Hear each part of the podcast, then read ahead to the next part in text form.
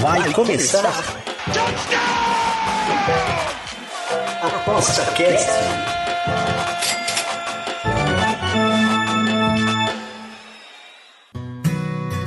O Aposta Cast é um programa apoiado pela SportsBet.io, o site das odds turbinadas. SportsBet.io Fun, Fast, Fair. Olá pessoal, esse é o Aposta Cash. Eu sou o Josias Pereira e hoje temos aqui como convidados para falar sobre o Super Bowl que acontece neste domingo entre a equipe do Los Angeles Rams e a equipe dos, do. Ah, vou repetir aqui, vou começar de novo. Vamos lá, eu confundi aqui agora. 3, 2, 1. Olá pessoal, esse é o Aposta Cash. Eu sou o Josias Pereira e hoje temos para falar sobre o Super Bowl que acontece neste domingo, a partida entre o Los Angeles Rams e a equipe do Cincinnati Bengals, que se enfrentam aí decidindo o grande título da NFL. Temos o Gustavo Zambrano, sempre craque aqui nos esportes norte-americanos, e também o nosso Pedro Ivo Fonseca. Agora já vou conduzir e passar a bola para eles, já fazer aquele passe de quarterback aí, buscando os recebedores. Primeiro, chamando na roda o Gustavo, seja muito bem-vindo aqui ao nosso Aposta Cash. Suas considerações iniciais, Gustavo, sobre esse grande jogo que teremos lá no SoFi Stage em Los Angeles. Mais uma vez, a equipe da casa né, chegando à decisão aí da NFL. É, era algo inédito até a temporada passada, quando o Buccaneers jogou no seu próprio estádio. Nunca tinha ocorrido, os Buccaneers venceram. Esse ano os Rams jogam em casa, estádio construído no ano passado, que eles dividem com Los Angeles Chargers. Para não perder a tradição, eu vou falar que eu nunca errei o vencedor de um Super Bowl. Um dia vocês vão parar de ouvir isso, enquanto eu não errar, vocês vão ter que ouvir isso todos os anos. Estamos aqui para mais uma análise de Super Bowl. Então é isso, já, vocês já estão sabendo que o homem é fera mesmo na questão aí de prever. O, eu quero saber, na verdade, é se você conseguiu prever todo aquele Super Bowl Challenge lá que eles fizeram durante os playoffs aí da, da NFL. Deu tudo certinho aí? Como é que foi o seu aproveitamento, aquele que a NFL produziu lá, que todo mundo, segundo a NFL, todo mundo afundou naquilo, né? Ah, é, todo, todo ano eles fazem, esse ano eu nem fiz e enquanto eu nunca errei o vencedor do Super Bowl, eu sou péssimo nos playoffs historicamente, especialmente no Conference Championship. Então provavelmente eu teria acertado o Rams no Super Bowl, que era uma análise minha antes da temporada começar. Aliás, é o terceiro ano consecutivo que eu acerto o campeão da NFC, o que também não era, não era comum, mas eu teria errado o, o Super Bowl Challenger de qualquer forma os cruzamentos seriam muito diferentes na minha cabeça do que os que ocorreram na realidade. Agora, Pedro, seja muito bem-vindo aqui também ao nosso Aposta Cash. Ah, o Zambrano falou aí sobre a NFC, o Los Angeles Rams conquistando o título, né?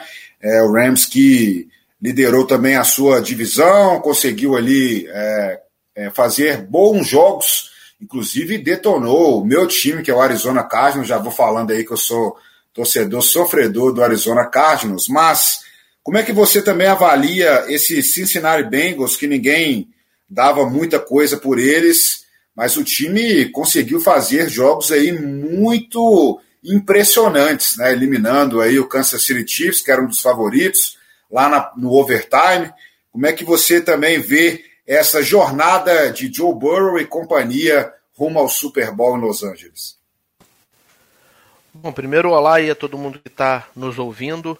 Queria falar que no último aposta cast eu cravei que o Zambrano ia errar o, o Super Bowl e mantenho aqui que esse ele erra. Não sei o que, que ele vai exatamente, mas esse ele vai errar.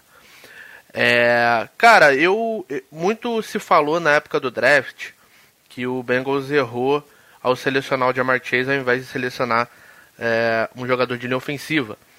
E foi demonstrado durante, pelo menos essa temporada, de que a escolha foi acertada, justamente porque o Burrow tinha uma conexão com o Chase lá de LSU, né? Eles jogaram na mesma universidade. O Chase era o principal recebedor uh, do Burrow uh, na universidade e tem se mostrado um jogador bastante interessante. Uh, me fizeram uma pergunta até no, num grupo da NFL se algum rookie já tinha sido MVP da NFL, é, do Super Bowl. Isso nunca aconteceu.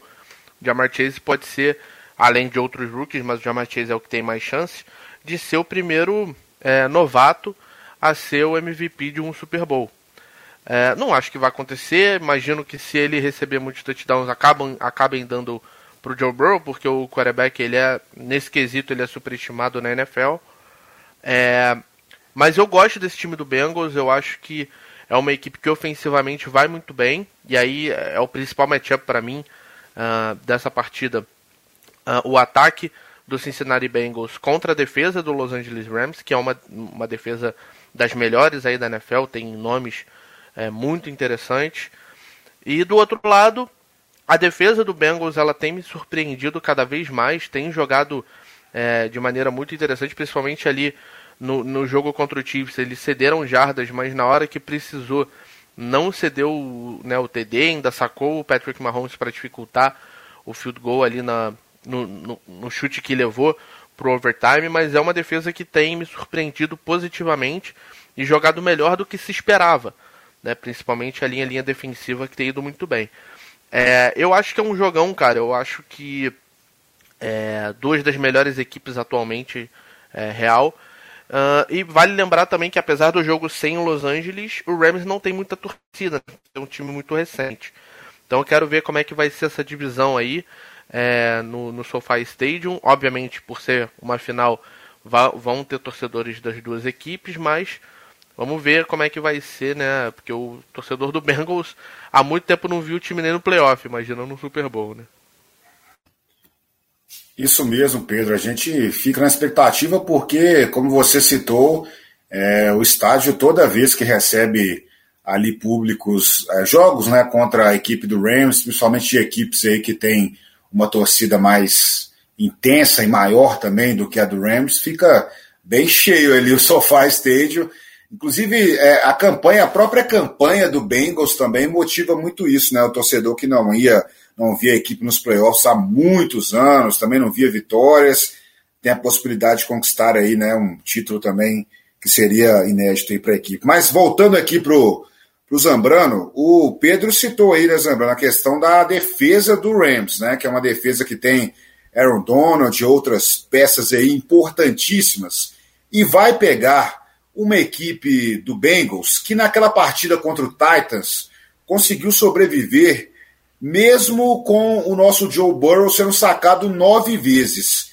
Eu até gostaria de lhe perguntar sobre isso aí, como é que você viu essa. Você enxergou uma evolução aí também dessa linha é, ofensiva da equipe do Bengals nessa, nessa sequência de playoffs e te motiva, é, te inspira, te passa, na verdade, uma confiança de que esse time pode conter esse pass rush aí da equipe é, do Rams nesse Super Bowl?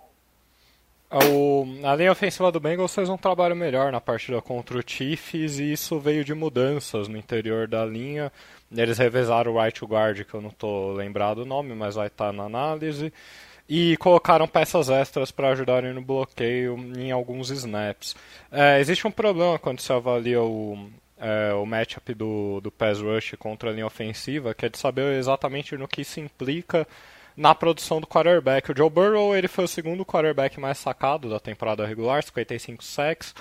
É, sofreu sacks em 9% dos dropbacks, também a segunda pior marca, a marca que importa, na verdade, não a marca de sacks totais. No entanto, ele ainda foi um dos melhores quarterbacks da temporada, com rating de 106.9. Então, a perda de jardas obviamente influencia os drives do, do Cincinnati Bengals, mas ela não tem uma influência direta na na forma de jogo de Joe Burrow. É diferente, por exemplo, do Patrick Mahomes, que cai de produção quando pressionado, e do que foi o que ocorreu no Super Bowl passado e foi uma dos pontos chaves da minha análise para levar o Buccaneers. E de outros quarterbacks também que não costumam sofrer pressão constante e tem uma queda de produção quando essa pressão vai vir. A linha ofensiva do Bengals pode parar a linha defensiva do Rams? Isso é muito difícil. Né, eles conseguiram conter um pass rush do Chiefs que era melhorado em relação ao início da temporada, mas que não é do mesmo nível do pass rush do, do Bengals, especialmente com a pre, do pass rush do Rams, especialmente que a pressão do Rams ela é muito muito baseada na linha defensiva. Ela vem muito da linha defensiva onde joga o Aaron Donald. E o matchup contra os guards dos Bengals, ele é bem, bem favorável aos defensores dos Rams. Então eu imagino que sim, o pass rush do Rams vai sobressair, ao mesmo tempo que eu imagino que é, isso não é um dos quesitos chaves para avaliação das partidas, porque o Burrow é capaz de produzir mesmo pressionado. Agora, obviamente que uma perda grande de jardas, como foi a dos 9 sacks é, da partida contra o Titans, isso resulta numa perda de eficiência dos drives deles. Mas aí é algo, é um quesito bem complicado para ser avaliado e não pode ser avaliado é, de forma tão simplista quanto vão querer fazer. Entendido, entendido. Eu também concordo aí com você, né? Porque as pessoas elas pegam assim só, né? Faz um, um levantamento ali, né? Pensam né, sobre a defesa e acabam não estendendo assim a, a análise a, a, toda a composição do jogo. E até voltando aí para o Pedro, né? A gente tem até uma certa curiosidade sobre essa partida, que a gente vai ter mais uma vez, né? Em sete temporadas, se não me falha a memória, os dois, quarter, dois quarterbacks se enfrentando na grande decisão da NFL, que foram primeiras escolhas no draft. Né? Lógico que tem outras peças no jogo, né, que com certeza motivam também toda a análise, mas de qualquer forma a gente vai ter o Matthew Stafford, que até pouco tempo, até antes dessa partida do Arizona Cardinals mesmo, nunca tinha vencido um jogo em playoffs, contra também um estreante aí nesse, nesse tipo de condição, que conseguiu levar também sua equipe à grande decisão da NFL. Né? O, Matthew Stafford foi a primeira escolha em 2009 e o Joe Burrow foi a primeira escolha em 2020. Como é que você avalia também esses dois, esses dois jogadores, essas duas peças, os dois comandantes, vamos dizer assim, desses ataques aí do, do Bengals, do Rams, para este confronto? O que, que você pode trazer desses dois personagens do jogo, Pedro? Eles não só foram primeiras escolhas, como também vieram da mesma conferência, né, da SEC. O Matthew Stafford era jogador de Georgia e o Joe Burrow de LSU. Antes ele foi de Ohio State, mas na época era de LSU. Os dois ali no sul dos Estados Unidos, né? Os dois estados. É, cara, eu costumo dizer que o Matthew Stafford é um dos QBs mais subestimados da NFL. O problema dele era ter jogado no Lions, que aparentemente não tem muita afinidade com a vitória. E mas quando teve ele, quando teve principalmente ele e o Calvin Johnson, era um time que costumava e o Zambrano sabe muito bem disso porque torce pro Bears, tinha muitos problemas com, com o Lions nessa época. Mas o Matthew Stafford, ele é um cara que quis pro, pediu para ser trocado porque ele queria ser campeão. E o Rams era esse time uh, ah, para ele ir porque o Rams deu ao win né? Eles trocaram pelo Stafford, trocaram pelo Jalen Ramsey, trocaram pelo Von Miller, montaram um time para ser campeão agora. E eles vão pagar o preço lá na frente. Isso vai acontecer. Então eles precisam ser campeão, campeões agora. Senão nessa temporada na que vem. Então, assim, é, ele foi para um time que deu esse material humano para ele, sacrificou o futuro, mas é o time que para ele que é para ele ser campeão nesse momento.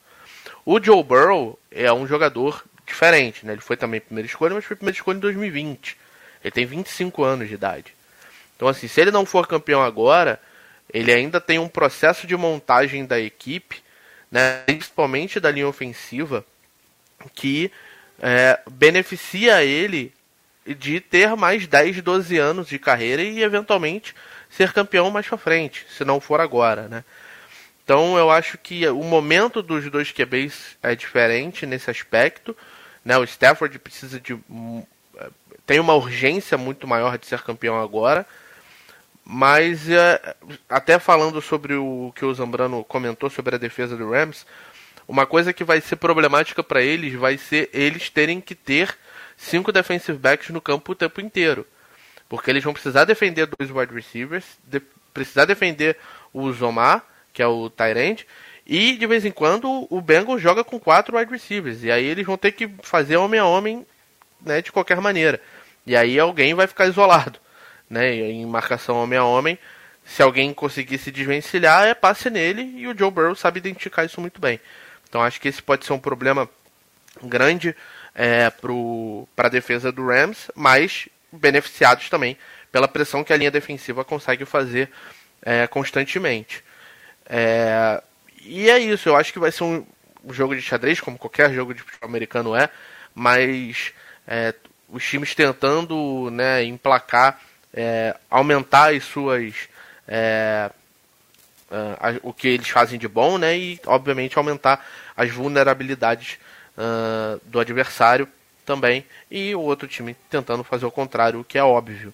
Mas é, eu acho que também algo muito importante a ser é, citado são os treinadores.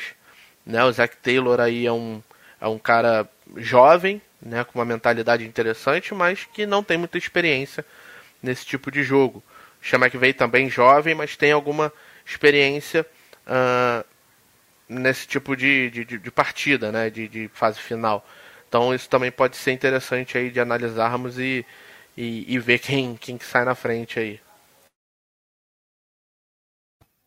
Com certeza, era até o próximo tópico aí, já passando a bola também para o Zambrano, né? Porque, como você citou, a gente tem até uma curiosidade aqui, né? Que os dois treinadores juntos, né? Eles acumulam a idade aí, um tem 36 anos, né? Que é o McVeigh, 36 anos, 20 dias, e vai, é, é, é isso mesmo, o McVeigh tem 36, Estou só conferindo aqui, porque está aqui a data do, de nascimento dos dois aqui, mas eles têm combinados aí a, me, a menor idade na história aí do Super Bowl, né? É, 38 anos Zac Taylor e o Sean McVay tem 36. Vai combinar para 74 anos e 299 dias no domingo. É a menor, é a mais jovem combinação de idade aí entre técnicos uh, que se opõem, né, os técnicos adversários, na história do Super Bowl. Você acha que isso pode, como já tocou aí no ponto o, o Pedro Ivo Zambrano, dar alguma influência? Porque a gente sabe que o Sean McVay já, já foi num Super Bowl, tem essa experiência também. Eu acho que, pelo que acompanhei dele muito aí jogando contra o Arizona, né, contra o São Francisco, eu vi lá que ele tem uma, um, vamos dizer assim, um cartel, como se fala aí também nas lutas, né? muito grande para cima dessas equipes, uma certa dominância também, principalmente sobre o Arizona Cardinals, né, que é o meu time. Mas você vê que ele conseguiu ter esse crescimento também, tem uma equipe mais sólida no seu comando, e você vê o Zach Taylor em evolução ainda, Zambrano? São estilos bastante diferentes. O Zach Taylor é mais um coordenador geral mesmo dos dois setores. É, o McVay ele é um coordenador ofensivo que tem também o poder do head coach, do qual ele não exerce muito bem. É, contra o 49ers ele quase afundou o time com os desafios. É, não, a palavra.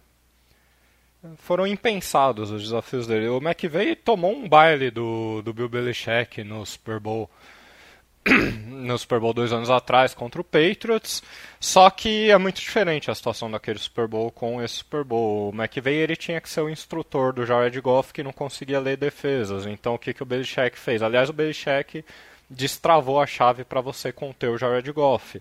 É, eu mudo a formação depois que o áudio fecha e ele vai ser obrigado a ler a minha defesa, ele não consegue. O Jared Goff é só um executor de jogadas, ele é um, ele é um game manager de quarterback, ele não é um quarterback é, tão talentoso assim.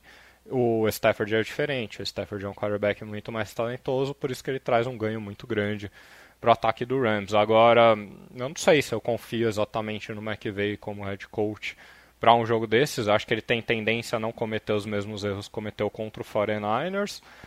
É, ao ponto que o Zach Taylor, apesar do trabalho fantástico que ele fez pelos Bengals, ele é uma incógnita também de, quanto, de como vai abordar esse jogo. Eu não daria um peso excessivo para os técnicos, até porque eu acho também outro quesito superestimado. Eagles e Patriots, por exemplo, existia.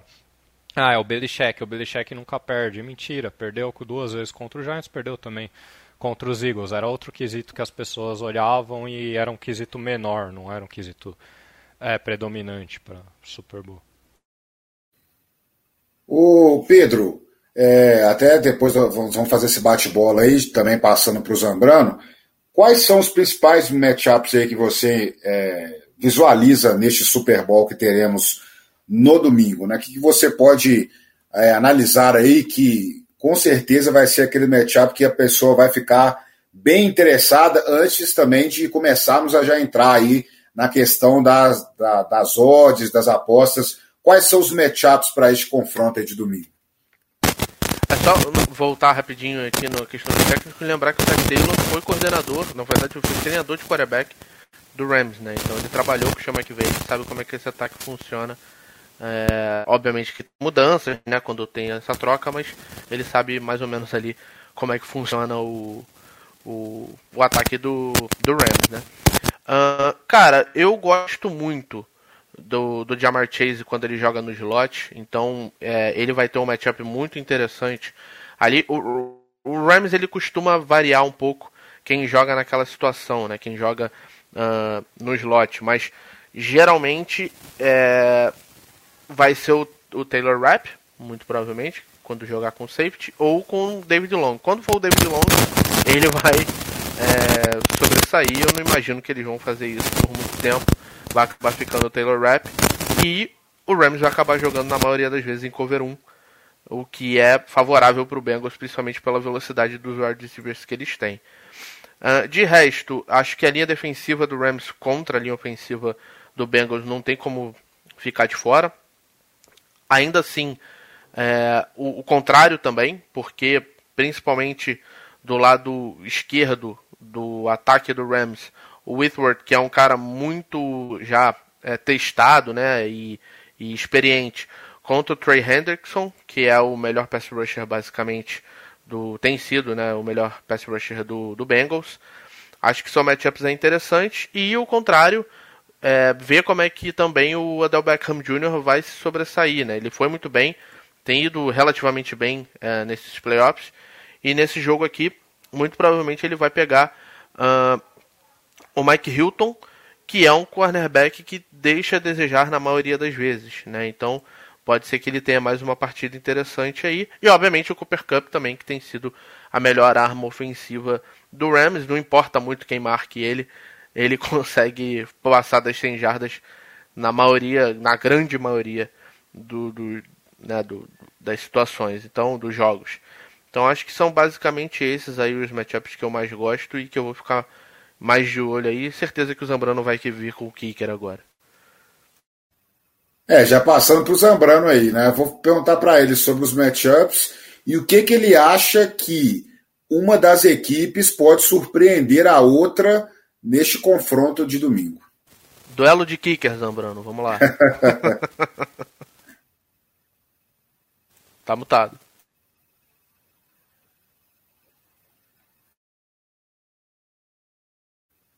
Tá mutado ainda, hein, Zambrano? Ah, perdão. Tava falando aqui. Não, o Pedro cita esse negócio dos kickers porque a gente já fez algumas análises juntos de Super Bowl e por vídeo e tudo. E eu chamava a atenção. Falei, não, especial times é um ponto que também tem que ser citado no Super Bowl. Primeiro porque ninguém, as pessoas não avaliam porque não sabem avaliar, não é só porque eles acham que não é importante. Não é uma questão só dos kickers, os kickers são mais fáceis de serem avaliados, mas existe uma pequena parcela da probabilidade atrelada do jogo que é atrelada ao Special Teams, isso é óbvio.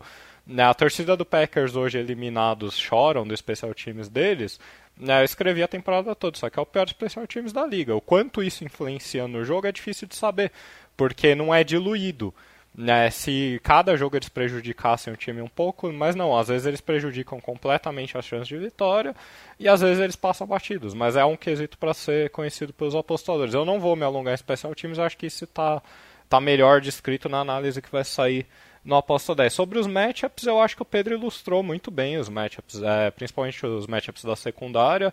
Eu só tenho uma visão um pouquinho diferente dele quanto à posição do slot do Bengals contra a secundária do, do Rams. Não, ele falou certo, o Taylor Rapp, se disponível para o jogo, porque não jogou nas duas partidas anteriores, é, pode alinhar por ali, e o David Long. O David Long não jogou mal durante a temporada, na verdade foi uma das surpresas dos Rams. Quem jogou mal nessa temporada na secundária do Rams foi o Darius Williams, que é um cornerback que eu gosto bastante, mas que tirado do slot passado para cornerback 2 não funcionou tão bem.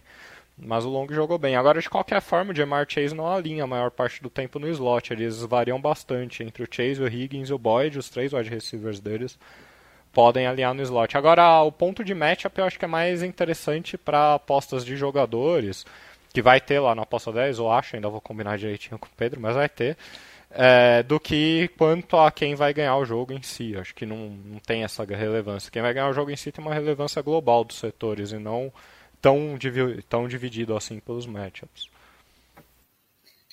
Então vamos começar a entrar aí né, na questão da, do favoritismo e dessas, das apostas relacionadas a, ao favorito e quem vai vencer o jogo mesmo.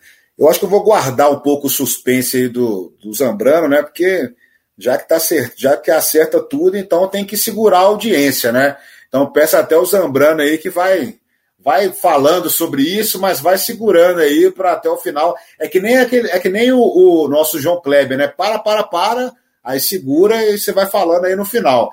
Mas como que você avalia o cenário é, das odds que estão sendo apresentadas para o Super Bowl? Pedro, vou começar pelo Pedro para depois ir para o Gustavo. É, você acha que tem alguma, até aproveitando a palavra que você utilizou, né? Você acha que tem alguma discrepância aí nas odds que estão sendo propostas para o Super Bowl, ou você avalia que está tudo dentro daquilo que os times também apresentaram durante a temporada, e o que, que você indica também para o apostador em relação ao jogo de domingo? Cara, os oddmakers eles, da NFL eles são muito bons, né? Então é difícil que tenha alguma discrepância tão grande em um time ou de outro. 99% basicamente dos apostadores vão olhar e vão falar: bom, a, a linha é justa, mas eu gosto desse lado. E aí a divergência começa, né? Eu gosto desse lado e o outro gosta do outro. E é por isso que né, as casas querem o máximo possível que as apostas de um lado e de outro estejam em 50-50. Porque é aí que, que, eles, que eles ganham, né? Mas eu, eu acho a linha justa. A linha de handicap é, eu acho justa. Talvez, na minha cabeça, se eu fosse obrigado aí, eu iria no Bengals mas para mim o valor ainda está no total. Eu gosto do over. É, eu achei que essa linha viria ali em 50, 50,5. Ela está em 48,5 agora. Eu acho que vale uma moeda. Eu acho interessante esse total aí. Eu acho que os ataques vão sobrepor as defesas. E ainda assim, mesmo com a defesa do Rams sendo muito boa, eu acho que o, o plano de jogo vai ser justamente de passes rápidos para poder é, diminuir o impacto que a linha defensiva e, e uh, os eventuais sacks que possam acontecer para que esse impacto seja diminuído o máximo possível.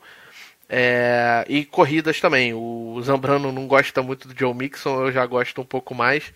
Acho que ele pode ter um impacto aí, principalmente correndo por fora, que é, seja interessante também para diminuir o impacto e deixar o jogo o ataque justo, né?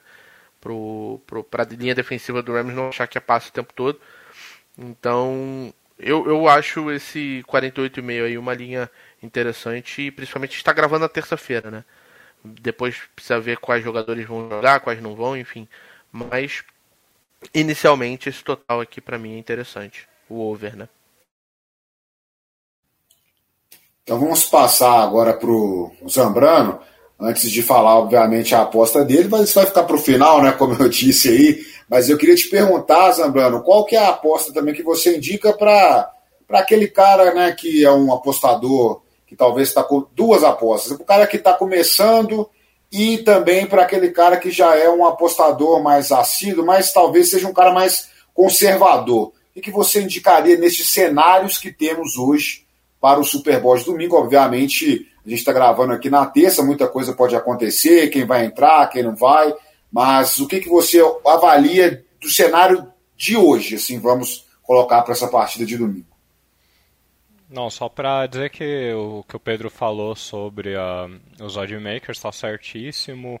É, o Super Bowl consegue normalmente dividir os apostadores, essa é a função deles. É, então a linha é coerente com as linhas abertas. É óbvio pode ter opinião para um lado, opinião para o outro, mas a linha é bastante coerente com as linhas que foram abertas nos jogos anteriores, na temporada regular. É, não me surpreendeu a linha que eles lançaram. E vai ter certamente opinião para os dois lados. É, eu tenho dificuldades para passar apostas que não sejam na minha área de, de domínio, que são os handicaps. Os totais nem tanto na NFL, por isso os totais eu deixo mais para o Pedro. É, e dizer para ele que minha linha projetada concorda com a noção de total dele, eu projetei 50,5. Então daria algum valor no over, mas eu não me, não me meto em totais na nos playoffs, muito menos no Super Bowl. Zambrano. É, o... Oi.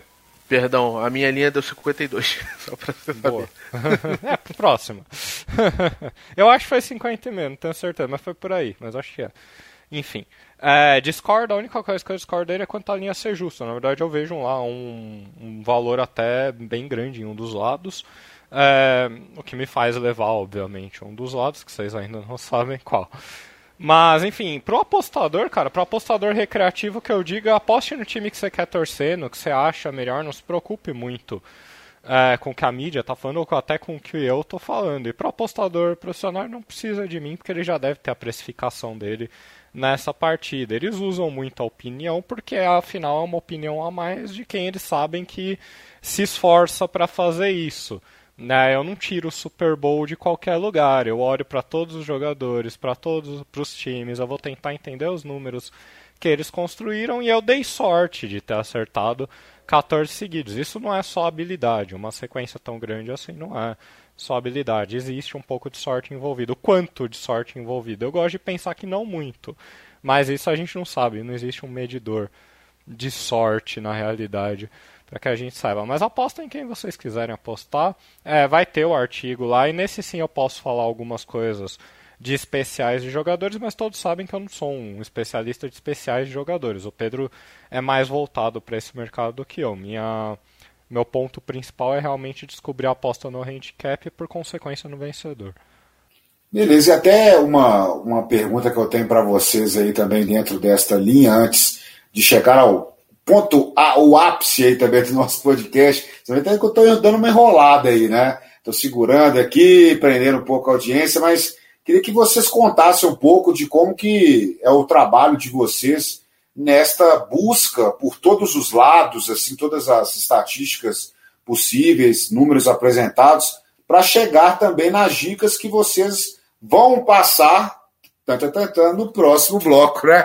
Que aí sim vai chegar aquele momento. Mas como que vocês fazem esse trabalho de captação também para chegar até o momento máximo aí daquele que o apostador fica aqui dando até adiantando o podcast para saber o que aconteceu?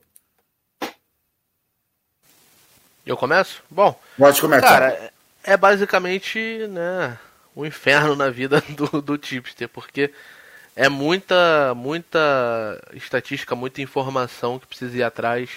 E aí é o jogador que hoje joga e amanhã ele pega Covid, ou o jogador que hoje está lesionado e está é, com 25% de chance de jogar, amanhã ele aparece disponível para o jogo. Então tem que ir o máximo de fontes confiáveis e, e insiders muito, né, que são dos times, né? Que tem o cara que cobre o time especificamente. Então, eu não uso o Twitter, mas eu sou obrigado a ter o Twitter justamente para ir atrás desse cara que cobre o Cincinnati Bengals e é do jornal de Cincinnati. Então, esse cara muito provavelmente vai saber notícias é, do Bengals é, antes, né? Então, jogador X vai jogar, se o jogador Y tá com lesão, mas, por exemplo, o CJ Uzoma que eu citei, ele rompeu, se eu não me engano, ele machucou o joelho ou foi o tornozelo e ele falou que ele vai jogar. Vai jogar com o joelho ou com o tornozelo ferrado mesmo. E é o Super Bowl, cara. Então o cara tem que jogar mesmo. Não sei que ele não consiga andar. Aí beleza, mas se ele conseguir andar, ele tem que jogar. E essa informação foi de um insider do Cincinnati Bengals num jornal local. Então, é, essas informações de lesão e tudo e a precificação em si, cada um tem o seu método, né? O Zambrano tem o dele, eu tenho o meu, tanto que a linha de total dele, ele disse que aí deu 56, a minha deu 52. É, isso eu não abro, porque é justamente o meu diferencial. Né? Eu consegui precificar é, e ter um preços é, minimamente interessantes e que eu acho justos. É justamente o diferencial meu do apostador bom, mas que não consegue ainda ter essa precificação de uma maneira interessante. Mas é muito difícil. É chato, dá trabalho, mas e é muito difícil. Mas no final é recompensador. Né? Aí já passa a bola também para o Zambrano, para que você possa também comentar, né, Zambrano? Aí a gente vê as suas performances, inclusive eu acompanho lá os vídeos também que você faz sobre os outros esportes também, é, das outras ligas norte-americanas, né? O pessoal sempre acompanhando aí também suas, suas dicas como é que é também o trabalho do Zambrano aí antes de chegar a esta aposta chave para o Super Bowl. O pessoal adora os vídeos, eles adoram quando eu xingo eles, aí diminui as visualizações. É, eu tô lendo um livro, chama Ruído, é um livro do Daniel Kahneman, que é um psicólogo que ganhou o prêmio de economia pelo trabalho dele de psicologia comportamental. É, o ruído fala muito sobre decisões, você tentar tirar o ruído para tomar a decisão mais certeira. Eu estou num capítulo que ele, eles fizeram um experimento para saber se algumas pessoas tinham uma capacidade maior de fazer previsões do que outras. E esses eles, eles chamaram de os super previsores. Né, eles perceberam um traço comum do qual eu me identifiquei, que é as pessoas que têm uma capacidade maior de fazer previsões do que a média geral, elas tendem a pegar uma pergunta muito difícil, uma previsão muito complexa, e atribuir valores para coisas menores que se relacionam com aquela previsão. Foi assim que eu criei a equação das minhas projeções anos atrás, é basicamente assim que eu trabalho. Eu tento desmembrar a partida em alguns setores e dar um valor específico para esses setores. Existe uma estatística em si que se correlaciona muito bem com vencedores do Super Bowl, que eu já disse algumas vezes, mas eu não vou falar aqui, senão revela, talvez revele um pouco a minha aposta. E eu, ano passado eu fiz um trabalho fantástico em em, em, esconder minha aposta até o momento final, que é o que você está aguardando. Ano passado, quando eu falei que ia fazer a aposta, eu perguntei pro era o Rodrigo e o Bruno que estavam gravando com a gente e os dois responderam a outra equipe, eles responderam Chiefs, eu falei, então eu fiz um ótimo trabalho guardando qual time. Então, eu prefiro guardar, mas enfim, o apostador para chegar no nível de é a precificação é diferente de cada apostador, isso é óbvio. Agora, para ele chegar, eu diria que ele tentar, ele teria que ter uma boa noção de valores, de coisas que podem acontecer num jogo, e muitas coisas são ruído, para usar o termo da moda, por causa do livro que virou best-seller. Né, ao longo das análises, ao longo do ano, quando eu faço análise do futebol americano, sempre tem algumas estatísticas que eu cito como não importantes e que são em geral amadas pela mídia esportiva. Por exemplo, a média de jardas de uma equipe aérea. Isso não importa, isso é, é estúpido. É, isso depende de inúmeros fatores e não prova nada sobre a qualidade do time. O rating que a mídia não gosta é o Viagra das estatísticas. Ele foi criado para uma coisa e serve para outra.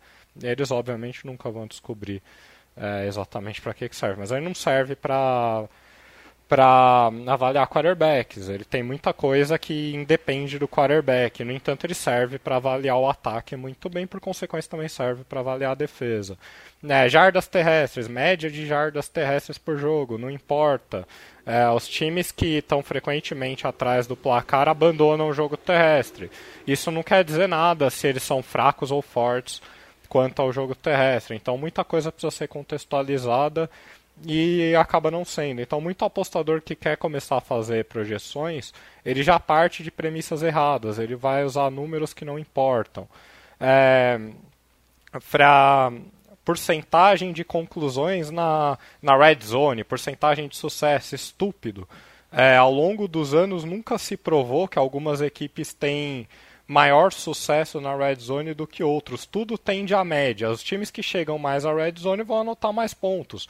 Ah, mas tal time teve sorte, sorte. Nunca foi, nunca isso nunca com, é, se manteve por muito tempo. Sempre regride a média, mas a mídia continua utilizando. Não, eles quando chegam na, na red zone, eles não eles não batem field goal, eles fazem touchdown. Eles são muito bons na red zone. Mentira. É, os times que chegam mais na red zone são os melhores times ofensivos, obviamente eles vão marcar mais pontos. Então, enfim, é, elimine tudo que não importa e se concentre no que importa, e ainda assim é difícil. Então é isso, a gente viu aí como é o trabalho né, do Pedro e também do Zambrano, e agora a gente vai chegando aí na, no momento das apostas né, para o vencedor do Super Bowl. O apresentador aqui, ele tem uma predileção a achar que o Rams vai ganhar, né, o jogo, né? Já estou falando aqui na minha cabeça, mas a torcida minha é para que o Bengals consiga parar o Rams, que eu tenho um ódio mortal da equipe do, de Los Angeles aí, né?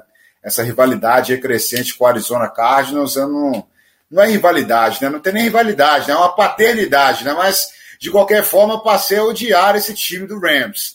Então, na minha cabeça, eu sei que eles são um time, talvez, né, para mim, pelo menos, é um time mais forte, mas o Bengals, para mim, é aquele time que, se ganhar, vai ser uma coisa maravilhosa.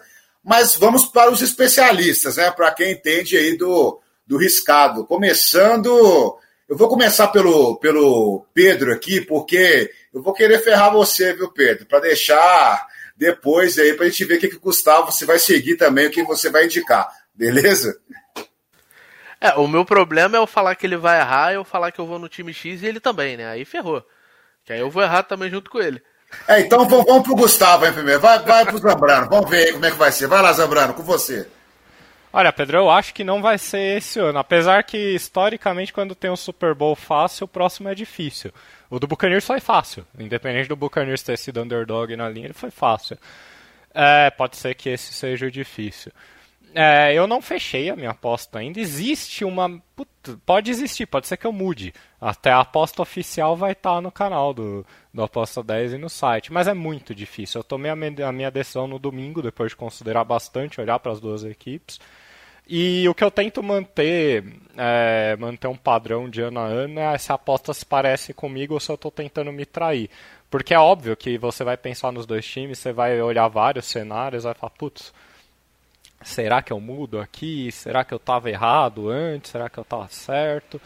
Mas só um dos times se relaciona no jeito da aposta que eu fiz nos outros Super Bowls e da forma como eu defendi na temporada. A minha escolha é Los Angeles Rams. Eu projetei o Rams a 11 contra o Bengals. É, pontos importantes que me levam à escolha. O que mais se correlaciona com o vencedor do Super Bowl é a defesa contra o jogo aéreo. É, foi certeiro isso todos os anos? Não, não foi mas é uma estatística que se correlaciona melhor com o vencedor do que outras estatísticas. A defesa do Bengals surpreendeu nos playoffs, de fato surpreendeu. Agora, a surpresa dela vem através de forçar turnovers. Forçar turnovers é, oscila muito, não é algo também muito preditivo. É óbvio que os times mais fortes defensivamente forçam mais turnovers, é evidente. Agora, a taxa de turnover, o quanto eles forçam de turnovers, isso oscila. E eles dependeram desses turnovers para dar uma ilusão de efetividade. É uma secundária que não jogou mal durante a temporada, realmente não jogou mal, o problema era os linebackers, mas que jogou mal nos playoffs e os linebackers salvaram, curiosamente, com as interceptações do Pratt e o Logan Wilson. Mas Eli Apple, o Azui e o Mike Hilton, que o Pedro citou muito bem, que é uma deficiência da secundária dos Bengals, eles não foram bem nos playoffs. É, ao ponto que os ataques eu dou até uma ligeira vantagem ao ataque do Bengals. O Joe Burrow jogou melhor do que o Stafford durante a temporada regular. Pouquíssima coisa melhor, mas sim melhor, pelo menos em rating foi melhor. É, e tanto quanto eu não gosto do Joe Mixon, me parece que o time mais provável até algum tipo de produção no jogo terrestre, ambos negativas, mas algum tipo de produção, é o Cincinnati Bengals e não os Los Angeles Rams. O Ken Akers não voltou bem, na verdade só quem correu bem pelo Rams nessa temporada foi o Darrell Anderson. E talvez não seja nem culpa do Cam Akers. O sistema do Rams não é feito para ajudar o jogo terrestre.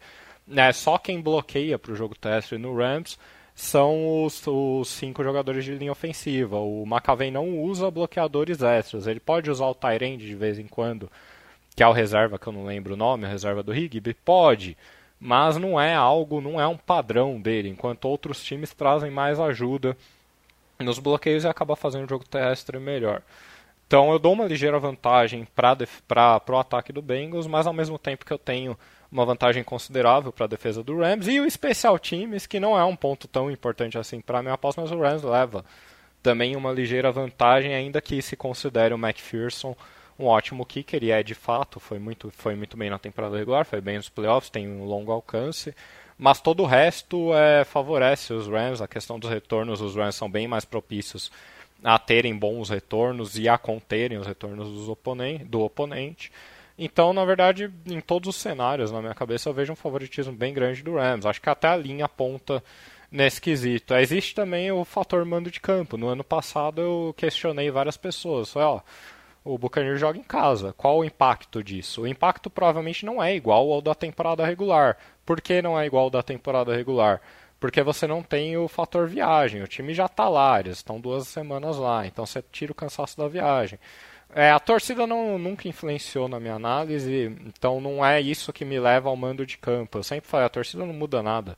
E a pandemia serviu para provar, de certa forma, meu ponto, porque na NBA e na NFL é, a vantagem do mando de campo praticamente não foi alterada.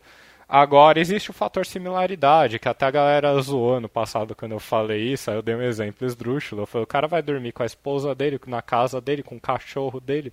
Ah, o cara tá certo, Zambrano. É, a, a definição do Super Bowl é por quem vai dormir com o cachorro na cama. Falei, sim, não, não necessariamente por isso, Rodrigo. Mas enfim, imagino que exista alguma vantagem para o Rams. Imagino que ela não seja a mesma vantagem que seria na temporada regular, mas imagino que exista alguma vantagem agregada ao fato de, para mim, eles serem realmente o melhor time. Não vou ficar muito surpreso se o Bengals for campeão. Acho que é uma grande história. Eu gostaria de ver, não gostaria tanto porque eu terei o Rams. Mas é, eu apoiei muitos underdogs no Super Bowl, muitos que ninguém acreditava. E tinha, eles tinham pontos claros que eu poderia apoiar. Os Bengals não têm, então eu não conseguiria apoiar os Bengals. Então minha decisão foi pelo Los Angeles Rams.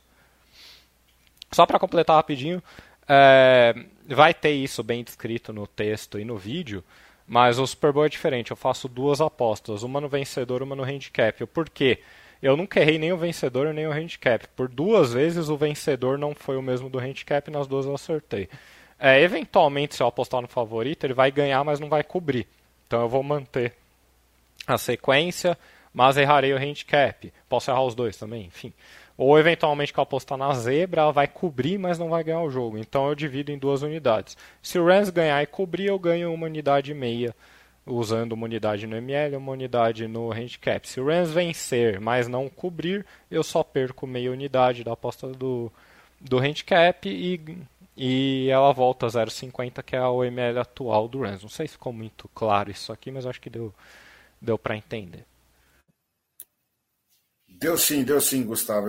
Inclusive eu já anotei aqui, né, já para fazer a aposta, né, que eu vou Tá, já, pelo menos eu, eu fui aí na linha do Rams, né? Já, já colocando aí essa possibilidade aí mesmo, porque a gente vê um certo favoritismo aí mesmo do time. É, e eu quero saber se se combina aí essa aposta do Zambrano com a do Pedro também. Como é que foi, Pedro? Vai dar aí, deu, deu match, vamos dizer assim, entre essas, essa, essa, essa, esse palpite aí passado pelo Zambrano? É, meu amigo Gustavo Zambrano, acho que é a primeira vez aí que você vai errar um campeão de Super Bowl. Porque nessa temporada dará Cincinnati Bengals. Eu acho que ofensiva. A questão é a seguinte: eu espero um jogo que os dois ataques vão bem. E eu confio mais no Joe Burrow com seus recebedores é, de irem melhor do que uh, o ataque do Rams. É basicamente essa a minha ideia. Obviamente, por ser um Super Bowl e tudo, é, eu vou pegar o handicap com a maior parte, mas vou botar uma, uma também uma fezinha ali no, no Bengals ML, por obviedade, né, já que eu acho que eles vão ser campeões. Eu acho que essa questão do, do fator de campo, né, do, do ando de campo que o Zambrano citou, é, em Los Angeles ela não faz tanto sentido. Até porque é o seguinte, Super Bowl geralmente é 50-50. Uh, obviamente que os convidados, por serem a maioria deles de Los Angeles, vão estar tá torcendo para o Rams. Então ali vai ter, vamos dizer, sei lá, 60-40, alguma coisa do tipo. Ainda assim, é uma torcida nova, né? não é uma torcida que tem a paixão pela equipe, até porque o Rams ele era de St. Louis, né? Antes. Ele era de Los Angeles, foi para St. Louis e voltou para Los Angeles. Mas além de ser uma torcida nova, é uma torcida dividida com o Chargers porque os dois times foram para a região ao mesmo tempo. Né? Então, uma parte do pessoal de, torcia para o Chargers por ser de San Diego perto, é, seguiu torcendo, uma outra parte adotou Rams porque era o melhor time, né? E enfim, é, mas não acho que a torcida vai ser um fator preponderante nessa partida não. Eu acho que vai ter muito torcedor do Cincinnati Bengals, muitos jovens que nunca viram o time basicamente é, tão forte né? A última vez que eles foram bem é, em alguma temporada da NFL foi lá com o Andy Dalton. E é a única, talvez a única possibilidade eles vão ver o time tão bem assim é, no Super Bowl. Eu digo isso porque eu torço para Atlanta Falcons e aquele Super Bowl lá que a gente perdeu para o Patriots, basicamente vai ser a última vez que eu vou ver o meu time no Super Bowl. Né? Então, a não ser que tenha uma mudança aí muito drástica. Então, imagino que os torcedores do Bengals estejam com, a, estejam com essa mentalidade também. Mas falando da partida em si, né, falando de aposta, que é o nosso objetivo aqui, eu gosto do over, como eu falei, eu acho o total uma aposta bem interessante nessa linha de 48,5. Até 50 eu acho legal e acima de 50 eu já acho perigoso. Acho que é um jogo aí talvez para 27 a 24, 30 a 24, alguma coisa nesse, nesse, nesse, sentido aí. Acho que os dois ataques vão bem, acho que as defesas também é, eventualmente irão bem alguns drives por terem a qualidade que tem, mas acho que os dois ataques vão sobressair. O meu problema com o total é a não vergonha que os times vão ter de chutar field goal. Que os dois times querem pontuar, obviamente, e não vão forçar jogadas em terceira descida, ainda mais quando tiverem em área de goal. Então vão chutar e, e, e, beleza, vamos, vamos confiar nas nossas defesas. Acho que isso pode trazer o, o total um pouco mais para baixo, mas de resto, acho que os dois ataques irão sobressair. Acho que é, os dois quarterbacks vão saber extrair o melhor dos seus jogadores e também diminuir as qualidades que as duas defesas têm. É, e como eu falei, acho que o Bengals vence, mas minha aposta de fato é o over 48,5 e o Bengals é, para vencer a partida acho que vale uma moedinha também. E para quem quiser o handicap, óbvio, também é Sim. interessante. Deixa eu só fazer um adendo de algumas coisas que eu esqueci de falar. Posso? Claro. É... E o McPherson Primeira... é melhor, o melhor kicker do jogo. Sim, isso com certeza. Mas o Matt Gay não é um kicker ruim, não. Não é ruim, não é ruim. Mas o McPherson é melhor. É...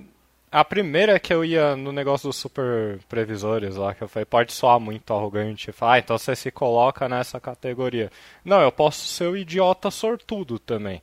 Mas se eu for o idiota, eu quero ser o sortudo. Eu, eu me sinto bem de ser o sortudo. É, sobre Outra coisa que eu esqueci de falar na minha análise, o Bengals teve a tabela mais fácil da temporada da NFL. Por algum tempo eu relutei com a métrica do SOS, que é a métrica que mede a tabela. Falei, não, ela tá medindo errado esse ano. Meu Bills teve a tabela mais fácil. Mas aí eu fui realmente a fundo, né? De fato, o Bengals teve as melhores situações. É, estiveram, eles construíram as estatísticas deles que são inferiores à dos Rams contra uma concorrência bem menos qualificada do que a do Los Angeles Rams. Não seria inédito o time da melhor tabela vencer, não é um ponto é, que é improvável que eles vençam, mas é um ponto que eu levo em consideração. É, e para terminar só o negócio do, do mando de campo do Pedro, é não, eu concordo com ele quanto às torcidas, mas não é o ponto que eu levo em consideração. O ponto que eu levo em consideração é a similaridade. O jogador conhece o próprio campo, é, o jogador dorme na própria casa.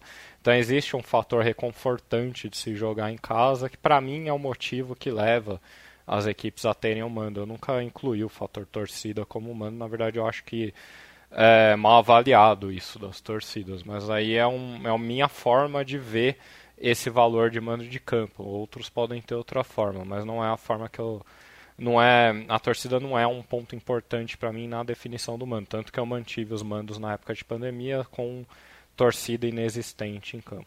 Mas enfim, acho que era isso que eu queria completar. Então é isso, pessoal. Tô até é, vamos encerrar aqui o nosso aposta cash, lembrando que as dicas, né, os palpites, tanto do Pedro quanto também do Zambrano, estarão aí no site do Aposta 10, assim como no canal também no YouTube. Vocês vão poder acompanhar né, os vídeos e também é, as dicas aí, todas elas passadas nas nossas plataformas. E também fica aí também o convite né, para as nossas a, casas de apostas parceiras, principalmente a Esportes Bet.io aí trazendo tudo também do Super Bowl, que eu já fiquei ah, sabendo tem... É. que vai ter promoção também aí, né? Sim. Ah, isso aí, é, eu ia falar da, da promoção. Isso, vai ter a promoção aí do, do Super Bowl também na Sports Bet.io. Pode falar aí, Zambrano. É, a promoção esse ano não se chama Aposte com Zambrano, que eu achei ok também. mas vai ser é, camisa premiada, algo assim. A promoção consiste basicamente em. Você faz uma aposta de 20 reais no mínimo.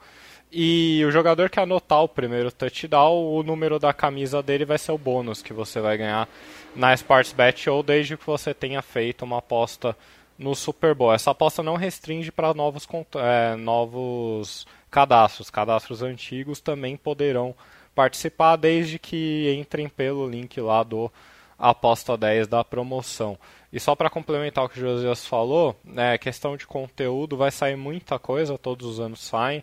É, vai ter análise de jogador por jogador dos dois elencos, uma análise geral de setores, e aí sim entra nos matchups, uma vantagem, por exemplo, de, qual, de alguma das equipes no jogo aéreo, outra vantagem no jogo terrestre, a análise tradicional do jogo por texto, é, um outro texto com dicas para outros mercados, esse meu com o Pedro, e análise também por vídeo, onde eu vou tentar abordar alguns pontos que eu não abordarei no texto. Então, bastante coisa. E, e tudo deve sair até quinta-feira, oremos. Então é isso, pessoal. Vocês viram aí que a gente tem um material completo para o Super Bowl que acontece neste domingo, é, lá em Los Angeles, 8 e meia, horário de Brasília. Nós vamos ter aqui transmissão na TV fechada pela, claro, né, pela ESPN, que é a casa aí também do Super Bowl, do, da NFL no Brasil, e também teremos a transmissão na TV, na TV aberta pela Rede TV, que vai passar também o jogo aí a grande decisão entre Los Angeles Rams e a equipe do Cincinnati Bengals. E só para complementar, né, vamos ter no show do intervalo, sempre tem, né, que falar aí, teremos um mundo totalmente do hip hop, com Eminem, vamos ter também o Dr. Dre, o Kendrick Lamar, Mary J. Blige e também o Snoop Dogg. Eles vão formar aí esse show do intervalo que eu estou curioso para ver né, que não vai durar 15 minutos isso não, né? Tanta pessoa cantando aí, isso aí também vai dar uma certa. vai poder alargar pelo menos uns 20 minutos, eu acho que vai ficar aí esse show do intervalo. Eu não sei se tem uma aposta pro show, eu acho que não, né? Não tem, tem uma. Pior que tem, tem cara. Tem, aí, normalmente tem aposta para qual música que quando é uma banda ou um cantor solo, né? Agora pode ser que tenha aposta até se eles vão cantar alguma música juntos, provavelmente irão. Mas quais músicas serão apresentadas? Tem aposta assim. Qual vai ser? Ah, então já tem, já vocês ficam atentos também sobre a questão aí de qual, qual, como que vai ser esse show do Super Bowl que teremos em Los Angeles, com certeza uma grande atração. Então agradeço aí mais uma vez ao Gustavo Zambrano e também ao Pedro Ivo pela participação aqui no Aposta Cash. Um grande abraço, viu, Zambrano? Não sei se o, se o nosso Pedro Ivo ainda está por aí, né? Que ele também vai participar de outras situações agora aí durante é, o final do nosso podcast, mas agradeço mais uma vez pela participação de vocês. Conseguimos bater a meta de fazer aquele programa longo que todo mundo gosta. Valeu Tchau, demais. Gente. Valeu, um abraço. Até mais. O ApostaCast é um programa apoiado pela SportsBet.io, o site das odds turbinadas. SportsBet.io Fun, Fast, Fair.